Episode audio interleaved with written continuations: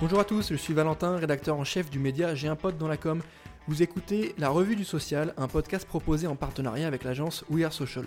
Pour m'accompagner aujourd'hui, je serai avec Laurent, fondateur du média J'ai un pote dans la com, et nous allons vous parler des toutes dernières actualités des réseaux sociaux, fonctionnalités, nouvelles tendances, études, nouveaux formats publicitaires, rien ne nous échappe. Que faut-il retenir de la semaine du social media C'est parti Et dans ce nouvel épisode, euh, on va retrouver TikTok qui ajoute de nouvelles restrictions pour les jeunes utilisateurs entre 12 et 15 ans. Toujours TikTok qui encourage la créativité des personnes de couleur avec euh, son format Black Creatives qui va impliquer 100 créateurs et artistes musicaux. Au global, les différentes plateformes qui vont anticiper l'Inauguration Day aux États-Unis en continuant la restriction sur les différents comptes de Trump. Ensuite, WhatsApp qui retarde l'application directe de ses règles de confidentialité.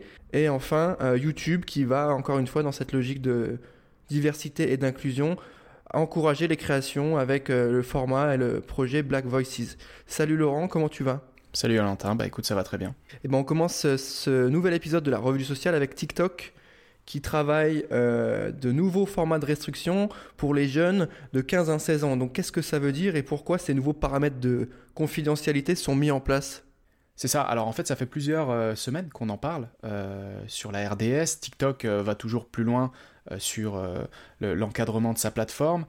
On le sait, les adolescents composent la majeure partie euh, de la base utilisateur de TikTok, et donc du coup, ils, multiplient les tentatives d'encadrement et de restriction pour, pour les jeunes. Là, en, en l'occurrence, c'est les moins de 16 ans qui vont plus pouvoir recevoir de commentaires d'inconnus, tout simplement.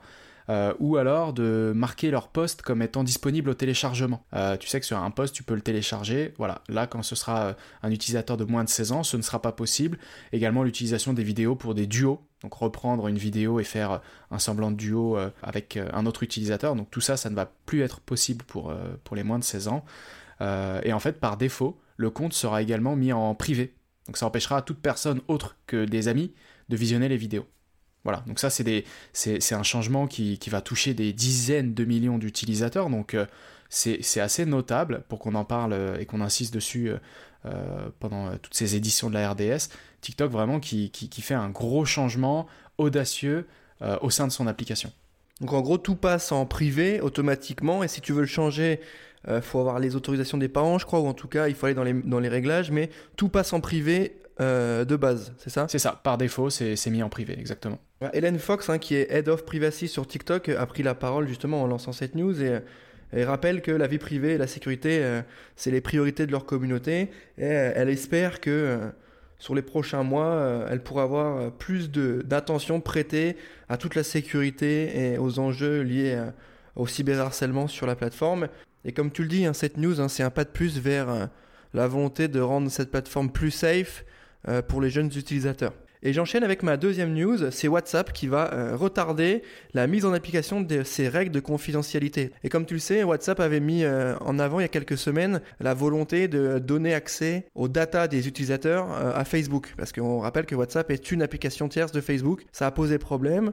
beaucoup se sont déconnectés, sont allés sur d'autres plateformes. Aujourd'hui, WhatsApp, on a le sentiment qu'ils font un petit marche arrière. Tu peux nous expliquer tout ça? Ouais, bah, comme tu l'as très bien dit, WhatsApp laissait à tous ses utilisateurs jusqu'au 8 février pour accepter sa nouvelle politique de règles de confidentialité.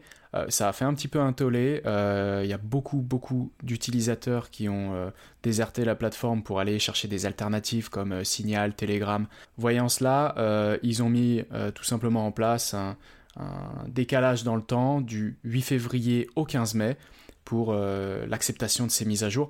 Alors, honnêtement, le report il est prévu un petit peu plus loin. Ce qu'il y a, c'est qu'ils disent tout simplement que c'est pour donner plus de temps aux utilisateurs de revoir les conditions.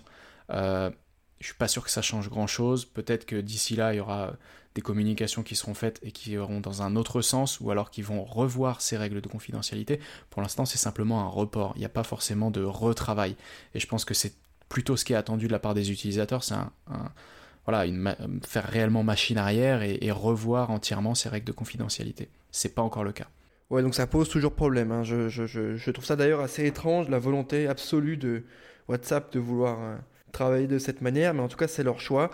Euh, je continue sur notre troisième news du jour, c'est TikTok qui euh, déclare que le temps moyen mensuel passé sur sa plateforme par utilisateur est en augmentation. Donc ça, c'est un chiffre qui est fort et c'est un chiffre éloquent. Est-ce que tu peux nous détailler d'où vient ce chiffre et qu'est-ce que ça amène? TikTok en 2020, ça a juste explosé. Euh, ça a même dépassé Facebook en termes de, temps passé par les utilisateurs au sein de l'application. On le sait, notamment euh, au Royaume-Uni, ils ont presque doublé le temps qu'ils passaient à regarder des vidéos sur TikTok. Euh, ils sont passés d'une moyenne de 10,8 heures par mois en 2019 à 19,6 heures en 2020. Donc voilà, quand on compare à Facebook, eux sont passés de 14,3 à 16,6. Donc déjà, le gap euh, est, plus faible, mais en plus en valeur absolue, TikTok est passé devant Facebook. Donc euh, voilà, après sur les autres pays, on observe euh, une tendance dans la même direction. On n'a pas forcément le détail pays par pays, mais voilà, TikTok devrait dépasser les 1,2 milliard d'utilisateurs actifs en 2021, donc c'est plutôt une bonne performance.